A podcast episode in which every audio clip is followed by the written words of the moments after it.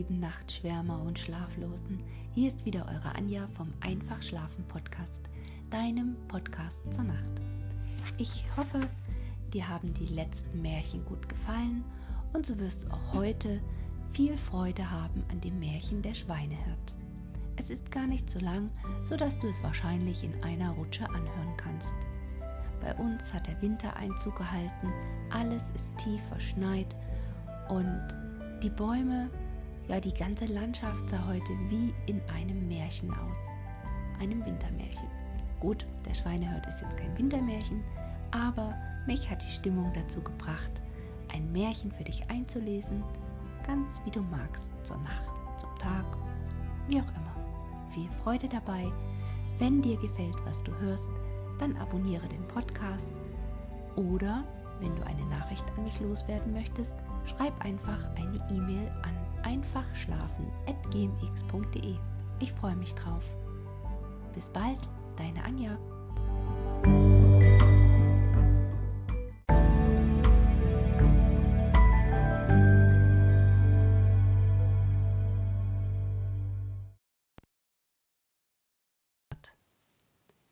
Es war einmal ein armer Prinz. Er hatte ein Königreich, das ganz klein war, aber immerhin groß genug, um darauf zu heiraten. Und verheiraten wollte er sich. Nun war es freilich etwas keck von ihm, dass er zur Tochter des Kaisers zu sagen wagte Willst du mich? Aber er wagte es doch, denn sein Name war weit und breit berühmt. Es gab hunderte von Prinzessinnen, die gerne Ja gesagt hätten, aber ob sie es wohl tun würde? Nun, wir wollen sehen. Auf dem Grabe von des Prinzen Vater wuchs ein Rosenstrauch. Ein herrlicher Rosenstrauch. Er blühte nur jedes fünfte Jahr, und auch dann trug er nur eine einzige Rose. Aber was für eine Rose. Sie duftete so süß, dass man all seine Sorgen und seinen Kummer vergaß, wenn man daran roch. Und dann hatte er eine Nachtigall, die konnte singen, als ob alle schönen Melodien in ihrer kleinen Kehle säßen. Diese Rose und diese Nachtigall sollte die Prinzessin haben, und deshalb wurden beide in große Silberbehälter gesetzt und ihr zugesandt.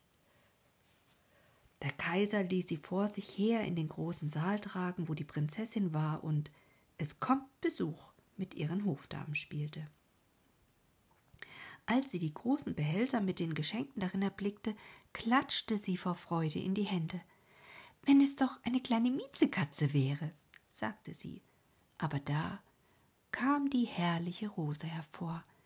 Nein, wie ist die niedlich gemacht, sagten alle Hofdamen. Sie ist mehr als niedlich, sagte der Kaiser. Sie ist charmant. Aber die Prinzessin befühlte sie und war nahe daran zu weinen. Pfui, Papa, sagte sie, sie ist nicht künstlich, sie ist natürlich. Pfui, sagten die Hofdamen, sie ist natürlich. Lasst uns erst sehen, was in dem anderen Behälter ist, ehe wir böse werden, meinte der Kaiser, und da kam die Nachtigall heraus. Sie sang so schön, dass man nicht gleich etwas Böses gegen sie vorzubringen wusste. Superb, Charmant, sagten die Hofdamen, denn sie plauderten alle Französisch, eine immer ärger als die andere. Wie der Vogel mich an die Spieldose der seligen Kaiserin erinnert, sagte ein alter Kavalier. Ach, das ist ganz derselbe Ton, derselbe Vortrag. Ja, sagte der Kaiser, und dann weinte er wie ein kleines Kind. Es wird doch hoffentlich kein natürlicher sein, fragte die Prinzessin. Ja, es ist ein natürlicher Vogel, sagten die, welche ihn gebracht hätten. So lasst den Vogel fliegen, sagte die Prinzessin, und sie wollte auf keine Weise gestatten, dass der Prinz käme. Aber der ließ sich nicht einschüchtern, er bemalte sich das Gesicht braun und schwarz, zog die Mütze tief über den Kopf und klopfte an. Guten Tag, Herr Kaiser, könnte ich hier nicht im Schloss einen Dienst bekommen? Ja, sagte der Kaiser, Es sind nur so sehr viele, die um Anstellung bitten. Ich weiß darum nicht, ob es sich machen lässt. Aber ich werde an dich denken. Hm, da fällt mir eben ein, ich brauche jemanden, der die Schweine hüten kann. Von denen haben wir viele, sehr viele. Und so wurde der Prinz als kaiserlicher Schweinehirt angestellt. Er bekam eine jämmerliche kleine Kammer unten beim Schweinestall, und hier musste er bleiben. Aber den ganzen Tag saß er und arbeitete, und als es Abend war, hatte er einen niedlichen kleinen Topf gemacht. Rings um den Topf herum waren Schellen, und sobald er kochte, klingelten sie aufs Schönste und spielten die alle Melodie. Ach, du lieber Augustin, alles ist hin, hin, hin. Aber das Wunderbarste war doch, dass man, wenn man den Finger in den Dampf des Topfes hielt, sogleich riechen konnte, welche Speisen auf jedem Küchenherd in der Stadt zubereitet wurden. Das war freilich etwas ganz anderes als die Rose. Nun kam die Prinzessin mit all ihren Hofdamen daherspaziert, und als sie die Melodie hörte, blieb sie stehen und sah ganz erfreut aus, denn sie konnte auch Ach du lieber Augustin spielen. Das war die einzigste Melodie, die sie konnte, aber die spielte sie mit nur einem Finger. Das ist ja das, was ich kann, sagte sie. Es muss ein gebildeter Schweinehirt sein. Höre, geh hin und frage ihn, was das Instrument kosten soll. Und da musste eine der Hofdamen hingehen, aber sie zog Holzpantoffeln an. Was willst du für den Topf haben?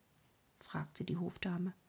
Ich will zehn Küsse von der Prinzessin haben, sagte der Schweinehirt. Gott bewahre, sagte die Hofdame. Ja, für weniger tue ich es nicht, antwortete der Schweinehirt. Nun, was antwortet er? fragte die Prinzessin. Das kann ich gar nicht sagen, erwiderte die Hofdame. Ei, so kannst du es mir ja ins Ohr flüstern. Und da flüsterte sie es. Erst unartig, sagte die Prinzessin und ging weiter. Aber als sie ein kleines Stück gegangen war, da erklangen die Schellen so lieblich. Ach, du lieber Augustin, alles ist hin, hin, hin. Höre, sagte die schöne Prinzessin, frag ihn, ob er zehn Küsse von meinen Hofdamen haben will. Ich danke schön, sagte der Schweinehirt, zehn Küsse von der Prinzessin oder ich behalte meinen Topf.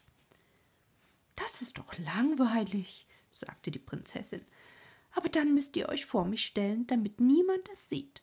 Und die Hofdamen stellten sich davor und breiteten ihre Kleider aus. Dann bekam der Schweinehirt zehn Küsse und sie erhielt den Topf. Ach, das war eine Freude. Den ganzen Abend und den ganzen Tag musste der Topf kochen. Es gab nicht einen Herd in der ganzen Stadt, von dem sie nicht wussten, was darauf gekocht wurde, sowohl beim Kammerherrn wie beim Schuhmacher. Die Hofdamen tanzten und klatschten in die Hände. Wir wissen, wer süßes Suppe und Eierkuchen essen wird. Wir wissen, wer Grütze und Kotelett bekommt. Wie ist das doch interessant? Sehr interessant, sagte die Oberhofmeisterin. Ja, aber haltet reinen Mund, denn ich bin des Kaisers Tochter. Jawohl, das versteht sich, sagten alle. Der Schweinehirt, also das heißt der Prinz, aber sie wussten ja nicht anders, als dass er ein echter Schweinehirt sei, ließ keinen Tag verstreichen, ohne etwas zu tun, und so machte er eine Knarre. Wenn man die herumschwang, erklangen alle Walzer, Hopser und Polkas, die man seit Erschaffung der Welt gekannt hat. Ach, das ist superb, sagte die Prinzessin, als sie vorbeiging.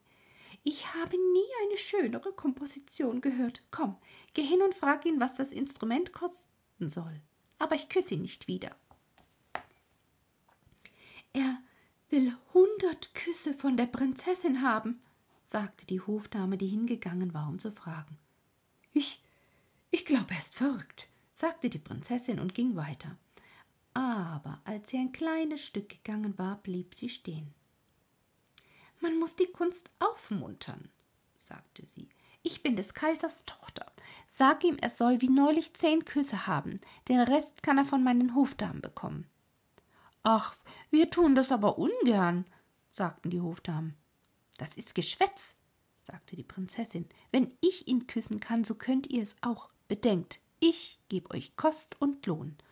Und nun musste die Hofdame wieder zu ihm hin. Hundert Küsse von der Prinzessin, sagte er, oder jeder behält das seine.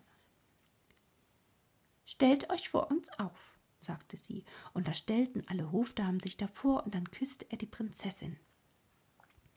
Was mag das wohl für ein Auflauf beim Schweinestall sein? fragte der Kaiser, der auf den Balkon hinausgetreten war. Er rieb sich die Augen und setzte die Brille auf. Das sind ja die Hofdamen, die da ihr Wesen treiben.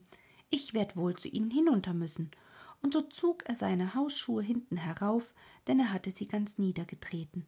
Potztausend, wie er sich beeilte und sobald er in den Hof hinunterkam, ging er ganz leise, und die Hofdamen hatten ja so viel damit zu tun, die Küsse zu zählen, damit es ehrlich zugehe, dass sie den Kaiser gar nicht bemerkten.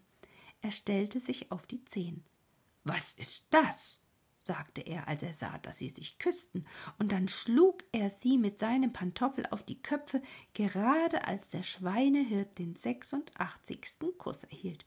Schert euch fort, sagte der Kaiser, denn er war böse, und sowohl die Prinzessin wie der Schweinehirt wurden aus seinem Kaiserreich ausgestoßen. Da stand sie nun und weinte. Der Schweinehirt schalt und der Regen strömte hernieder. Ach, ich elendes Geschöpf, sagte die Prinzessin, hätte ich doch den schönen Prinzen genommen. Ach, wie unglücklich bin ich. Und der Schweinehirt ging hinter einen Baum, wischte das Schwarze und Braune aus seinem Gesicht, warf die schlechten Kleider von sich und trat nun in seiner Prinzentracht hervor, so schön, dass die Prinzessin sich verneigen musste. Ich bin nun dahin gekommen, dass ich dich verachte, sagte er. Du wolltest keinen ehrlichen Prinzen haben, dir gefiel weder die Rose noch die Nachtigall, aber den Schweinehirten konntest du für eine Spielerei küssen. Das hast du nun davon. Und dann ging er in sein Königreich und machte ihr die Tür vor der Nase zu. Da konnte sie draußen stehen und singen. Ach du lieber Augustin, alles ist hin, hin, hin.